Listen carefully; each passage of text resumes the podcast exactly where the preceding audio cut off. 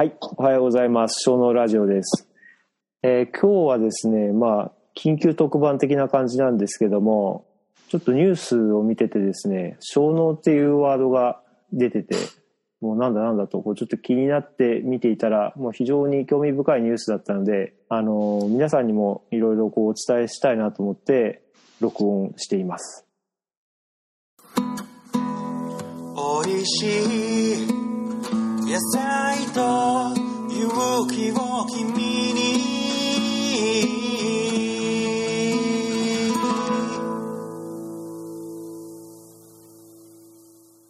で、えー今日もですね、あの、ゲストに真央さんに出てもらってます。今日はよろしくお願いします。こんにちは。また来ちゃいました。は どうもありがとうございます。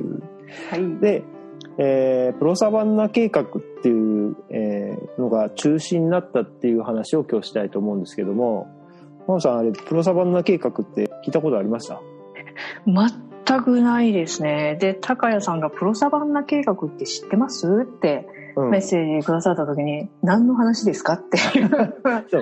で、いきなりでしたからね。い、や、実は僕もね、プロサバンナ計画っていう名前は今回知ったんですよね。まあ、前からニュースで、あの、エステバンさんっていう方が、その JICA が協力しているそのプログラムを中止してほしいっていうことを日本に言いに来たっていうのはね、なんかツイッターだったかニュースで見たことがあって、うん、その時からね、えーなんでっていう思いがあったんですよ。確かにわざわざね。うんねわざわざこうややってくれてるっていうかこうやってあげてることに対して、いやそれをやめてほしいって、えー、ななんだその話はと思ってたらうん。つい、えー、一昨日なのかな？これ中止が、このプロサバンナプログラムがまだ途中なんですけども、中止が決定したんですよ。であ、中止になってんですね。そう中止になったんですよ。でそれを見てあこれは本当にあのまあそのエステバンさん一人が言ってたわけじゃなくて、まあ結局その国も、えー一緒になってやってたプログラムを止めるぐらいに声が上がったんだなと思ってうんで。ねあのちょっと調べ出して今はい。えーこれから話そうかなと思っているところなんでうすね。ん。はい。中止になったことで逆に興味を呼んでしまったっていそうう。そうそう 逆効果かもしれない。そうなんです。で、このね、まず、プロサバンナ計画っていうのが一体どういう話だったかっていうのを、えーまあちょっと説明したいんですけど、僕なりに調べたことをですね。はい。えーまずこれが、プロサバンナ計画っていうのが行われた場所が、あの、アフリカのモザンビークっていう国なんですけど、モザンビークっていうのは、あの、アフリカの一番下が南アフリカ共和国で、その右上の国なんですね。はい。で、もともとはですね、えー1964年から、えー1975年頃はですね、あ、それ以前がポルトガルの植民地だったんですよ。ではい。64年から、まあ、75年ぐらいにかけて、ポルトガルから、まあ、独立するためにこう結構、えーまあ、ごたごたしてたんですけども、1975年にポルトガルから実際独立しています。結構最近ですね。そう、最近なんですよ。これでもね、結局やっぱ独立した後も、そのポルトガルの、えー派閥の人とかと、まあ、いざこざは結構あって紛争が絶えないところで、まあ、そんなに、えー結構貧しい国ではあるんですよね。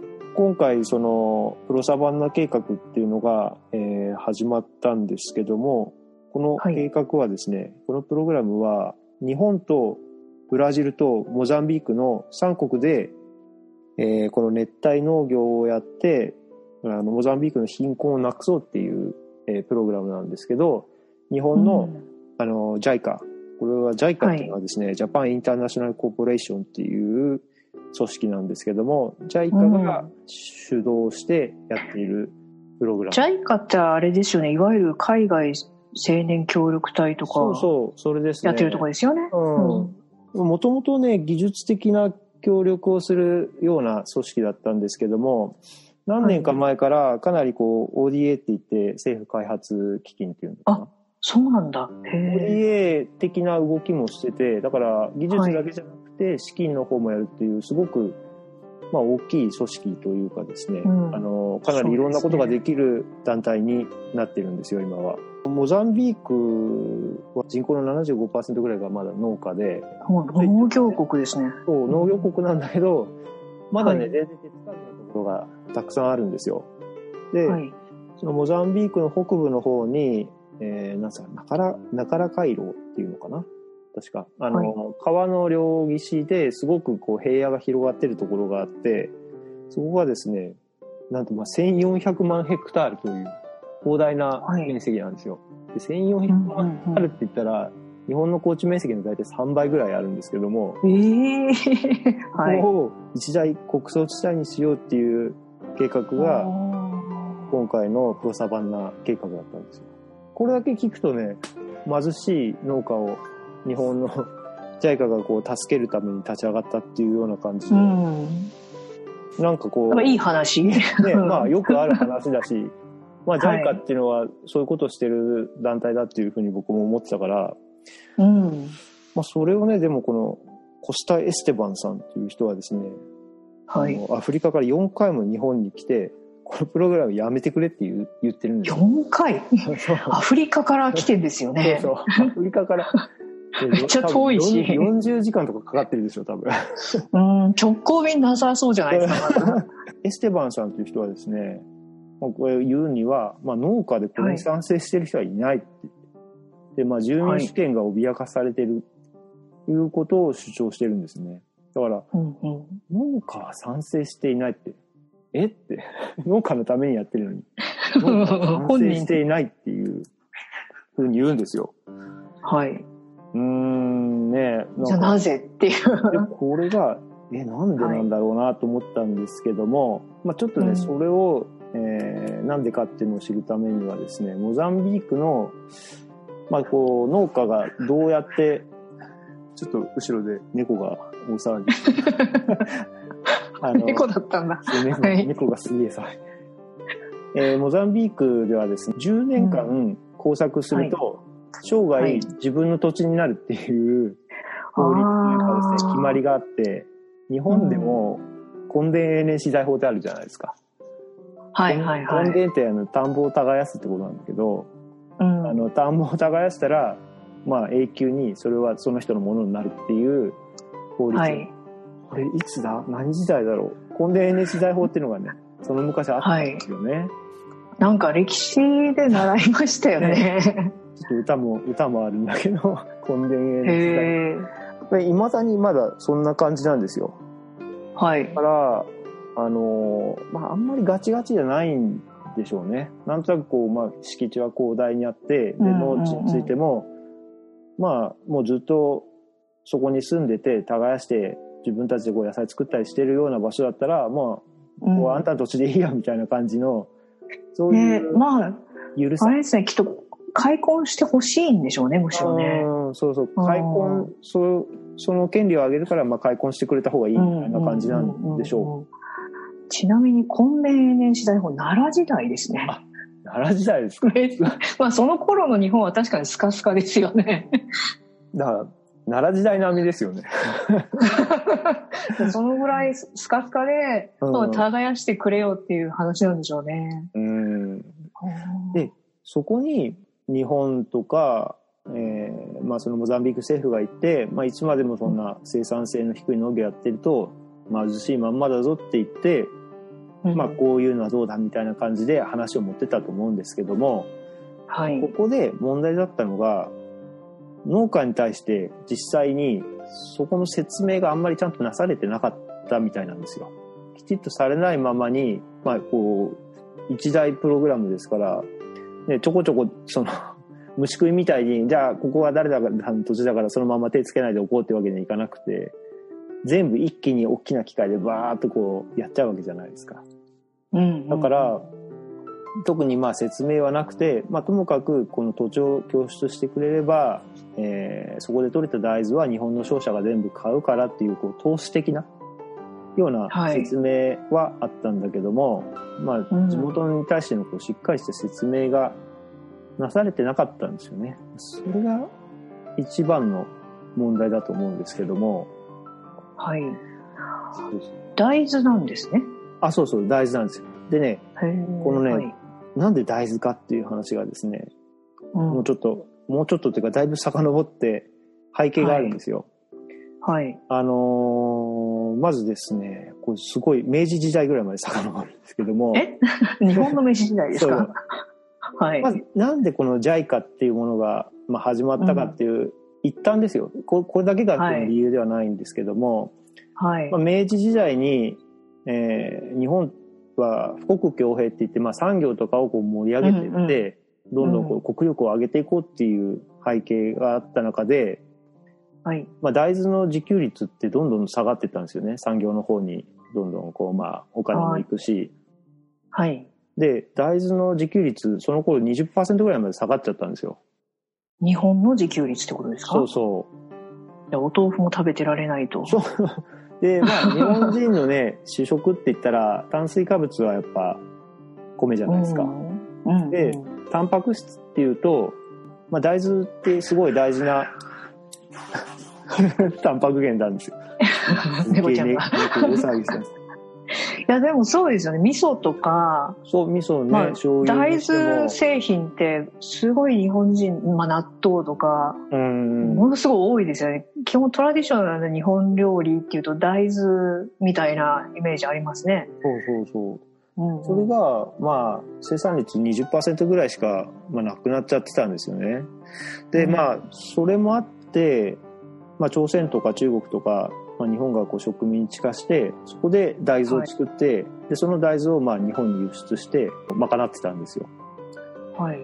ですけども、第二次世界大戦で日本は敗戦して、もうこの植民地を手放すことになりますよね。で、それがまあ1945年ぐらいなんですけど、そこからはですね、あの、アメリカからその大豆を輸入してたんですね。まあ、いろんな国から輸入してたんだけど、アメリカには結構頼ってた。うんうん。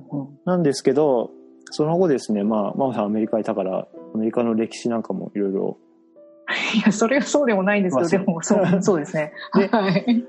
まあ、ベトナム戦争でアメリカはだいぶ疲弊してしまってて、うん。で、この、えーあとね、1973年に、まあ、ニクソンショックとかドルショックって呼ばれてますけども、はい。まあ、そういうことが起きてですね、それまでうん、1ドル350円っていう超、えーねえ、すごいハイレートっていうか、ハイレートが超、超、超ドル高。そうそうそう。それが、まあね、固定相場条約。固定相場をもうやめることになって、まあそれまで350円でしたからね、1ドル。で、まあその時に、まあはいその、円の切り下げだけじゃなくて、大豆の輸出をやめるってことも決まったんですよ。アメリカからの。そうそうそう。なんで日本はアメリカからの大豆をすごい頼りにしてたのに、いきなり、その、1973年に大豆の輸出やめますってなったから、うんもうお豆腐とかすごい値段上がっちゃったりして、まあすごい混乱したんですよね。でうんその時ですね、翌年の1974年に JICA は設立してるんですよ。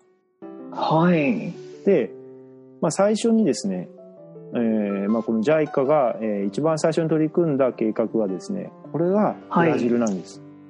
ブラジルのセラード開発事業っていうのが、えー、JICA が一番最初に取り組んだ大きなプログラムだったんですよ。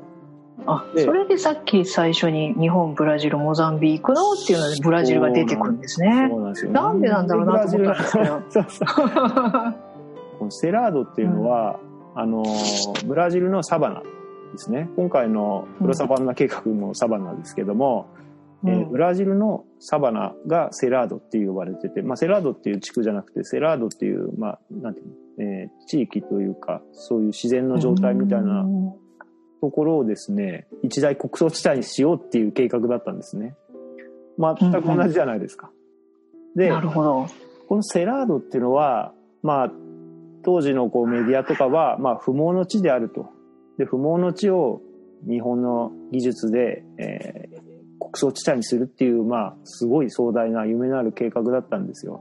あー今ちょっと写真見てんですけど、確かになんか、元不毛の地をセラードの奇跡とか言われてるんですね、これ。そう、セラードの奇跡とかね、大体まいいいように語られているんうですけども、ん。はい実。際、じゃあ本当にそのセラードっていうのはどういうところだったかっていうと、えーどうやらですね、まあ確かにそんなに肥沃な土地ではなかったので、あの、うん農作物がガンガン作れるようなところではなかったんですけども、長年にわたって、まあそこに生える植物の、まあ根っこと土とのこのバランスが最終的にはある程度いい状態になって、まあうん。豊かではないけどもそこにいる生命がしっかりこう育まれて、えーずっとなんて大きな変化がなければそのままえ延々とこう続いていくような土地だったみたいなんですよね。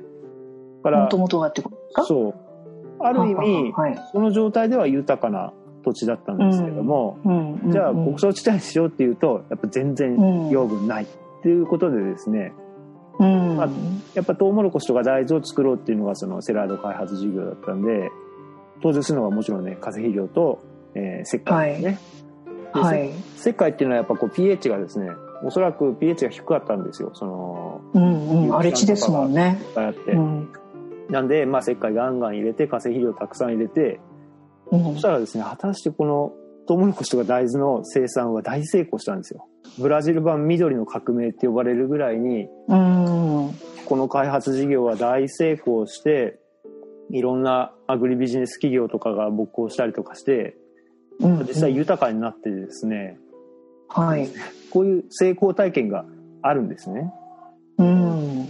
日本のこの JICA には。で、うん。うん。まあ、さ、最初の、さっき話したように、その、タンパク源を得るのも、まあ、それだけが目的の開発ではなかったと思うんですけども、まあ、途上国のその技術支援というのもあったけども、一つそのタンパク源を、まあ、その自国の中ではもう、賄いきれないタンパク源をその海外から、えー作るために技術をも、あ日本の技術で開発するっていうような背景もおそらくこの JICA ができたところにはあったわけですよ。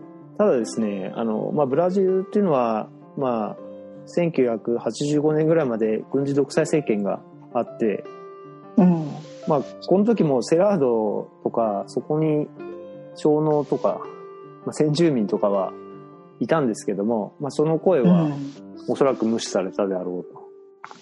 結構華々しく大成功したっていうところだけがね、まあ大体セラード事業計画、開発事業で検索するとね、そういういいニュースがバーってたくさん出てくる、そうですね。なんか、超成功例みたいな感じで今見たら、もう奇跡みたいな話なんですでね。も多分本当に奇跡みたいなね、うまくいったんだと思うんですよ。まあそれまあ、おは、金が結局入ってゆ、その経済的に豊かになったら、やっぱりそれは一つの成功ですよね。ね、わかりやすい。うん。で多分ずっと何も作ってないところで、うんあの、植物はそれでもそこに生えてたんで、まあちょっと農業の専門的な話になるんだけど、まあ、はい腐食、腐食と呼ばれるですね、はい、あはい。の有機有機物がたくさんあったところに化成肥料を入れると、うんもう最初めちゃくちゃうまくいくんですよね。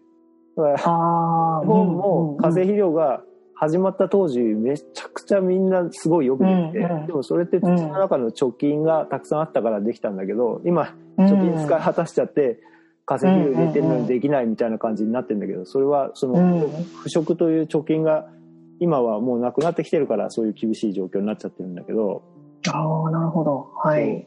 ブラジルの成功にはそういうまあ背景もあって、ただみんなすごい成功体験として、うんう。うんん、そういう経験があるんですよ。でまあ、じゃあ結構その、腐食の貯金を使っちゃったんですね、そこで。だからね、今セラードうんのその国葬地帯が一体どういうことになってるかっていうのはちょっとわかんないんだうけん。ど、今回のね、そのプロサバンナ計画っていうのは、ソモンさんも言ったように、日本、ブラジル、モザンビーク3国でっていう、なぜここでブラジルっていうのは、結局ここの時に、ブラジルで成功した時に、まあ、アグリビジネスが勃興してて、まあその、はい。そこのノウハウを持って同じ熱帯での農業を成功させるっていうんで、まあブラジルもえー一枚噛んでるみたいなところがあるんですよね。だから結局ね、このエステバンさんが、まあ、来て話してるように、やっぱ地元の農家は賛成してる人はいないって言って、賛成してる人はいないっていうところをこれ上げ足取りみたいに JICA は本当にじゃあゼロ人なのかみたいな話をしてるんだけど、まあ そこで、そこにそうんじゃないでしょっつって。まあ、まあなんとなくこう、言葉のあやとしてそういう言い方をしたのかもしれないけども、でも、うん。まあ最終的な結果を見るとやっぱこうひっくり返ったってことは、おそらく多くの人が反対してたんじゃないのかなというふうに思って、いや、はいすごいことだなと。こんな大きなね、プログラムを農家が、しかも小農ですよ、多分。うんうん小農がこう止めたっていうことが、いやー、これはすごい事件だなと思って、これはすごいびっくりしたんですけれども。はい、確かに。うんまあ、そんなニュースなんです。これって結局、うーん、うん何が、ジャイカだって別にそんなね、なんかこう、収奪してやるぞとか、そんな悪い考えは全然なかったと思うし、うん。まあ、モザンビークの農家にとってもいいだろうと思って、この事業を始めたと思うんだけども、どっかでこう、ボタンの掛け違いがあったままずっとこう進んできた結果、うん。まあ、最終的にこんなことになっちゃって、まあ、みんながっかりしてると思うんですよね。でうんモザンビークの農家は、中には、まあ、これ、この話いい話だからやろうって思う人も絶対いたと思うんですよ。ゼロ人じゃないと思う。だから、うんそこで分断も起きたと思うんですよね。うんうんうん人々の。そうですね。本当にだから、すごい遺恨を残すようなことになってしまったんじゃないのかなと思うと。うん確かに、あのーまあ、何かこう、大きな建設事業とかがあるときって、うんまあ、げ例えば原子力発電所でも、リニアモーターカーでも、うん。結局その地元の人の反対っていうのは、一定数絶対あって、うん。で、まあ、そこでいろんな運動が起こって、うん。で、やっぱり確かにそこで地元の人同士も対立したりとかして、そこで後でこうすごいね何十年もその家族が例えば親戚だけど口聞かなくなったとかうん。でそれって結局そのやるまあやろうとしてる側の説明不足っていうのが結構多かったりするんですよね。その説得に時間をかけるところを面倒くさがっちゃうっていうか、まあそこでなんかもう強引に進めようとすると、うん。結局よくわかんないって、騙されてるんじゃないのっていうので、うん。どうなのどうなのどうなのっていうので、まあ、そういう意外と深い傷を残すっていうのをしょっちゅう耳にしますよね。そうなんだよ。誠実さにやっぱり欠けてしまったのかなと。だからそれってでもすごい一番大事なことじゃないですか。説明したからって全員が納得はしないですよね、確かに。けど、やっぱちゃんと説明した上で、まあもしかしたらおじいちゃんとお父さんは納得しないけど、息子はもう俺はこれしかないと思うって言ったら、まあしょうがねえなっつって、もしかしたら納得するかもしれないし、うん。そこがすごく足りなかったのかなというふうに思いますね。うん。で、あと実際のところどうだったんですかね？これはその、モザンビークの人に一番利益のあることだったのか、それとも実は、そのまあ、それに関わる何らかの事業、例えばまあ、機械を、農業機械を売るところとか、実はそういうところに、例えばもうほとんどのお金がいっちゃう仕組みで、これを実際に始めちゃったら、本当はモザンビークの人たちはガンガン吸い上げられちゃって終わりだよっていうような話になっちゃうから、激しく反対したんじゃないのかなって気がちょっとしますけどね。まあ、いろいろ、なんとなく僕もこう予想で、ここから先は本当に予想で、勝手な妄想で話をしてるんだけど、まあ、うん、今、世界中いろんな国がこう景気、まあ景気悪いか。景気は悪いんだけど、うん、まあいいものを知ってしまった今、あのみんなもっと牛肉食べたいとか いう感じになってるじゃないですか。だから穀物を作る、えー量とか面積っていうのはこうどんどんこう減っていって、だからこれから穀物相場ってどんどん上がっていく可能性がある中で、日本はそれに向けた一手として、やっぱこのモザンビークでの王国措地帯にして、ある程度日本の利益もかなり考えてたんじゃないのかなと思うんですよね。だからうん。でもそれでお金がね払われれば幸せだったのかな。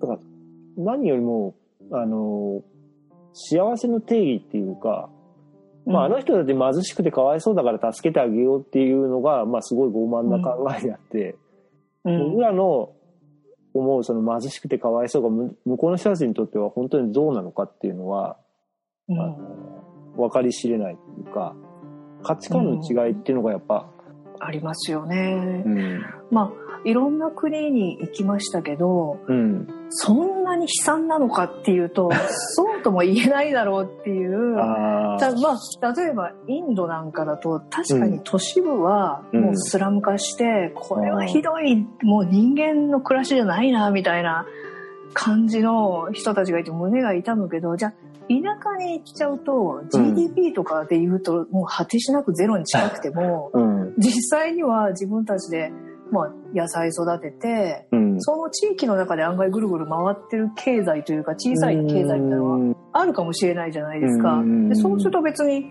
お金はないんだけど現金は持ってないんだけどそんな食うに困るとかでもなくうん。で割とい、まあ、本人たちはあんまり分かってないかもしれないけど実はすごいいい景色のところに住んでたりとかそうして。そうそうそう、そうなんですよね。うんうん、でえこれ別に貧乏じゃないよねっていう悲壮 悲壮感とかそういうのはないよねっていうシンプルなだけ？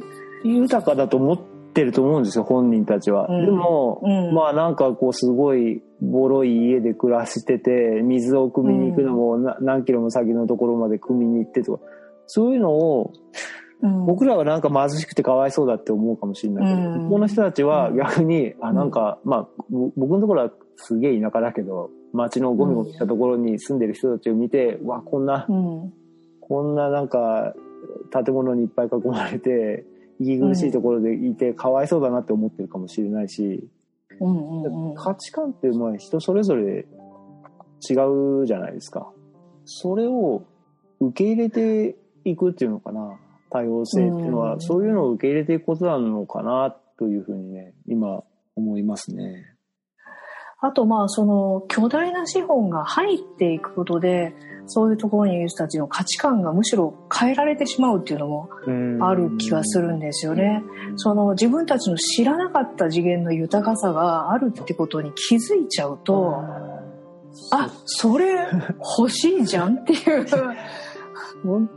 本当ね、インターネットとかもう知らなくてよかったことを知ってしまったら、やっぱ知ったら欲しくなっちゃいますよね。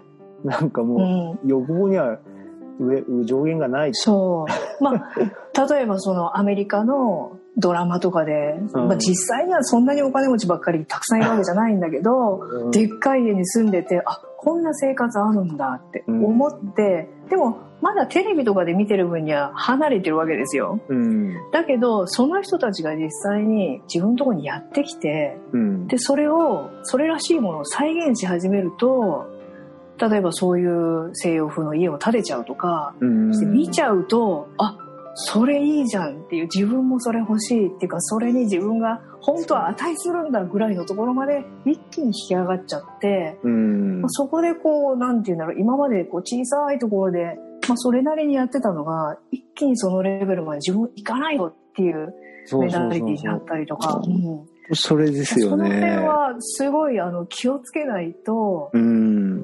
本当は知らなくてもよかったし、それで そっとしとけばいいのにっていう、うな何度か見ましたね、自分も。その最初はすごいあのシンプルに、うん。え何もいらないよって、こう何かあげるよって言っても、うん。いらないいらないとか言ってた人が、うん。1年2年その西洋人の周りで付き合ってるうちにどんどん欲深くなっていって、あれもこれも欲しいっていう風に変わっちゃえ変わったね君みたいに なったっていうのを結構見ましたしね。グローバルグローバルっていうけども本当にうん。ねグローバル化していくことが正しいのかって、まあ、今そういう話よくあるけど本当にそのローカルの中で全部今まで収まってたものがですよ結局なんか大豆が船に乗って日本に行くんですよでその代わりにお金が入ってきてお金で何かを買ってってああもうなんかその資本主義というかそういう貨幣経済にの潮流に入れてあげるよみたいなうん。は果たして本当に豊かさを生み出すのかなっていう感じはします。確かに。うん。なんかこう、そうですね、その資本主義っていう、まあ、今の時点で、発明されたシステムに、うん、で結構ドミネートしていくっていうか、そこにこう巻き込んで、一見こう、ね、このシステムすごいいいからうん入れてあげるよみたいな感じだけど、本当に入らなきゃいけなかったのかなっていう。そううんそうなんですよね。だから、うん。これは、だからそれに脳を突きつけた小脳の意見が、本当にこう、汲み取られて、実際中止になったっていう、すごい、うん。まあ事件だなと思って。で、じゃあ、日本はこれからどうしていくべきかっていうところを考えたときに、まあ、単純にね、大豆を作んなきゃならない。もっと。国そんな。に食うなら作れと。そうそう。だまあ、だって、前は100%だったわけで、これ、まあこれいつからこんなに減っちゃったんで、ね今なんか、20%さらっ減っと見たら、今5%ないでしょ、も一応7%ですってなってますけど、まあでも、わかんないです。極めて、まあ数え方もありますよね、う。きっとね。んどういうメジャーメントでやるか。そうそうそう。まあでもはい極めて少ないっていうことですよね。でも7%って、ねえ、めっちゃほとんどないいじゃないですか。だから、誰が逆に、どっから、それどこみたいな。そうそう、だどこの畑の話だよっていうね。大豆、まあ、海外もいいんだけど、日本で大豆をもっと効率よく生産できる方法を考えて、国内のその自給率を上げる方が現実的というか、うんまあ、そしたら大豆農家も嬉しいし、ね、で、まあ、いろんな、やっぱ国産の大豆食べれたらいいなと思うし、で、そっちじゃねえかと。これ、大豆の自給率がなんでこんなに低いんでしょうかね。ね。まあなんか明治時代初初期に20%だったっていうけど、だいつぐらいから、まあでも輸入が実際始まったのが明治より前から大豆輸入してたとは思えないから、いきなりそのうん政策鎖的に、国してますしね。ね、富国強、あそうですよね。富強兵的な考えになってからガクンと減ったんじゃないのかな。だけど大豆って、もともとは日本の、まあ、いわゆる古来種とかそういうのではないですよね。あ、日本の原産ではないですね。これは、どこだったかな？中国。いや、ちょっと原産国忘れちゃったな、大豆は。あ日本いやいや、でもちょっと待ってください。外来してきたんですよ。あでもそうは言ってもですね、うん。日本には縄文時代に存在したと思われる。おーじゃあ、じゃあ、まあ、じゃあまあかなり昔からあるってことですよね。日本で、まあ、固定種というか、いろいろこう、うん地方によってそれぞれいろいろこう進化っていうか文化していったのが大豆でだからそれぞれの土地で在来の種があったりしてて本当にね大豆は面白いんですよね。でここの僕の住んでいる白川町黒川でも、はいあ。の福鉄砲っていう名前の大豆があって、はい。それを、まあ、みんなで作ってるんですよ。ほんへでねえ。その大豆がね粒がすごく大きくてすっごくはい美味しい豆で、でうんうん。確かね、まあ、中鉄砲っていう品種があったのを、お福さんっていうおばあさんが、はい。選抜して、選抜っていうかずっと、じゃあ自分の好きなやつを選んで作ってって、ここの黒川の土地にあったのが、今、福鉄砲っていう名前になってるっていう、いう話があるんですへけども。え。はいはい。で、まあ、そんな感じでね、各地でこう大豆って進化してってるんで、その土地にあった大豆っていうのがあったりもするんですよね。大豆はだから未だにあの有機農家だと結構なんかなん聞いたこともないような品種の大豆作ってる人いっぱいいるんでこんなこと言いながら僕今年大豆大失敗して。あ、そうなんですか？どどう失敗するんですか？このね長雨で、あー。まあ腐っちゃいましたね発芽する前に 豆が土の中で。あ、もそうなんだ。もう大豆はねなかなかね、まあ、こんなこと言って最初の話とかな なんかちょっと変わってきちゃうけど本当日本の小農は大豆で結構苦しんでる。だからやっぱり外国でってなっいちゃってんじゃないやいやそれはそれは違う それは違う。これはなんとか頑張ってね僕ももうちょっと技術を上げていかなきゃならないんだけど、うーん。まはあ、プロサバンナい。家が、はい。まあ、中止になったっていうことについてうん。ででもこれから先それに対してどういう反応が出てくるのかっていうのをね僕はちょっとうん。見ていきたいんですよね。っていうのはそうですね。ウォッチですね。そうファクトチェックっていうか、恐ろしい話なんだけど、僕これちょっと調べたら、まあ大体こ YouTube のコメント欄とかが荒れてるところが割とあるんですよね。でそうすると、はい。中国から金もらって騒いでるとかがいて、この怪我あ、そ、そっち？はい。えー、そんな恐ろでも、まあ、あの国はうーん。そんな話あんのかってちょっと思いながらもでもあのーそうですね、そのファクトチェックで難しいのが、うん、陰謀論に入ってっちゃうと、危険ですよね。論なのかうん。そうそれって結局ね分かんないんですよ今の時点で巧妙に隠されているのかもしれないしいうん。